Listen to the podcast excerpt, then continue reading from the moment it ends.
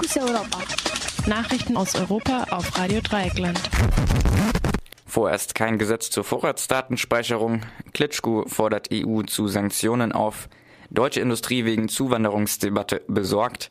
Skandal um Bestechung bei griechischen Waffenkäufen aus Deutschland weitet sich aus. Prozesse gegen angebliche Putschisten in der Türkei sollen neu aufgerollt werden und Rundgänge im Hamburger Gefahrengebiet. Und nun zu den Meldungen im Einzelnen. Entgegen der Vereinbarung im Koalitionsvertrag will der neue Bundesjustizminister Heiko Maas, SPD, die umstrittene EU-Richtlinie zur Vorratsdatenspeicherung vorerst nicht umsetzen. Im Gespräch mit der Zeitschrift äh, Der Spiegel erklärte Maas, er werde vorerst keinen Entwurf für ein entsprechendes Gesetz vorlegen. Demnach will Maas eine Entscheidung des Europäischen Gerichtshofes abwarten. Im Dezember hatte der Generalanwalt am Europäischen Gerichtshof Pedro Cruz Villalón die EU-Richtlinie als Eingriff in die Grundrechte der Bürger kritisiert. Vertreter von CDU und CSU fordern dagegen weiter die zügige Verabschiedung eines Gesetzes zur Vorratsdatenspeicherung. Der CDU-Abgeordnete Wolfgang Bosbach meinte, an jedem Tag, an dem wir die Vorratsdatenspeicherung nicht haben, können Straftaten nicht aufgeklärt werden. Laut der Richtlinie aus dem Jahr 2006 müssen die Telekom-Firmen durch nationale Gesetze dazu verpflichtet werden, Angaben über die Nutzungsgewohnheiten ihrer Kundinnen und Kunden verdachtsunabhängig für einen gewissen Zeitraum zu speichern, zum Beispiel wer mit wem, wie lange und von wo aus telefoniert oder gemailt hat vor 10.000 Demonstranten hat der ukrainische Oppositionspolitiker Vitali Klitschko die Europäische Union zur Verhängung von Sanktionen gegen die prorussische Regierung der Ukraine aufgefordert. Die moralische Unterstützung der Regierungsgegner durch die Union sei unzureichend, sagte der Oppositionsführer. Nach dem Ende des orthodoxen Weihnachtsfestes am morgigen Dienstag erwartet Klitschko neue Demonstrationen. Mit der Verhängung von Sanktionen würde sich die EU quasi in einen Wettlauf mit dem russischen Präsidenten Wladimir Putin begeben, der versucht, die Ukraine mit einer Mischung aus wirtschaftlichen Drohungen und Zuckerchen wieder zurück stärker an Russland zu binden. Gerade erst hat das rohstoffreiche Russland der Ukraine aus einer akuten Etatkrise geholfen.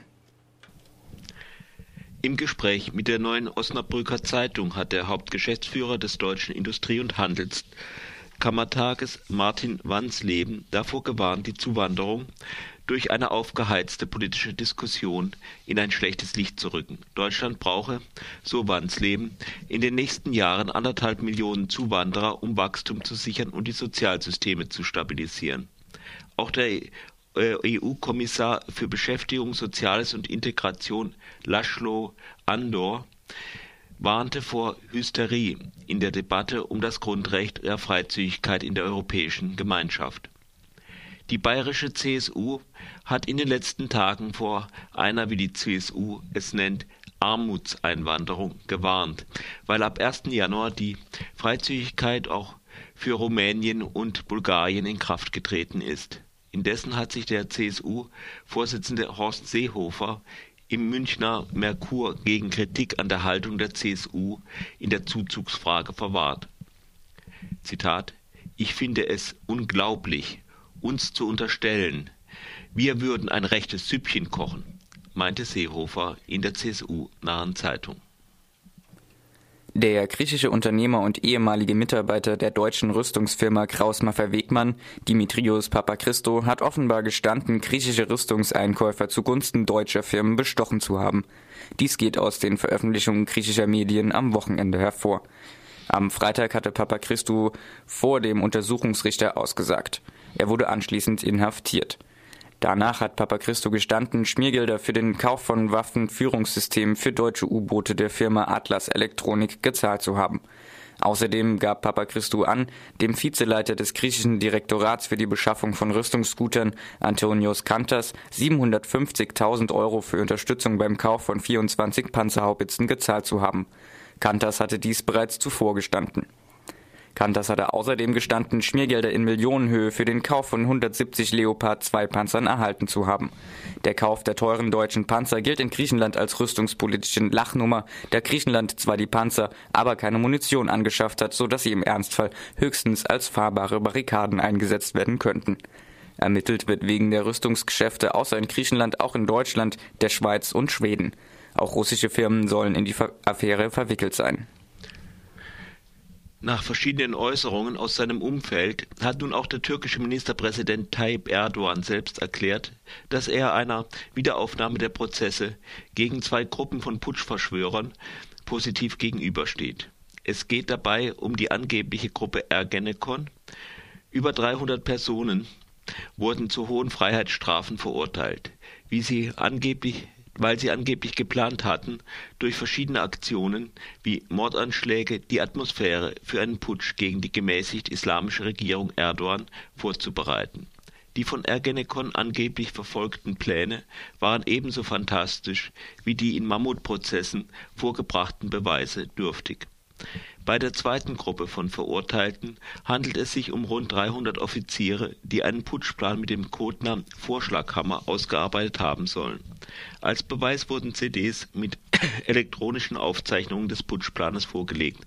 Diese enthielten zahlreiche Anachronismen, über die das Gericht einfach hinwegsah Jahrelang hat das Regierungslager die Prozesse gegen Ergenekon und die Vorschlaghammer-Putschisten uneingeschränkt begrüßt. Erst seitdem klar ist, dass dieselben Staatsanwälte mit besonderen Vollmachten nun gegen die Regierung ermitteln, hat sich der Wind plötzlich gedreht.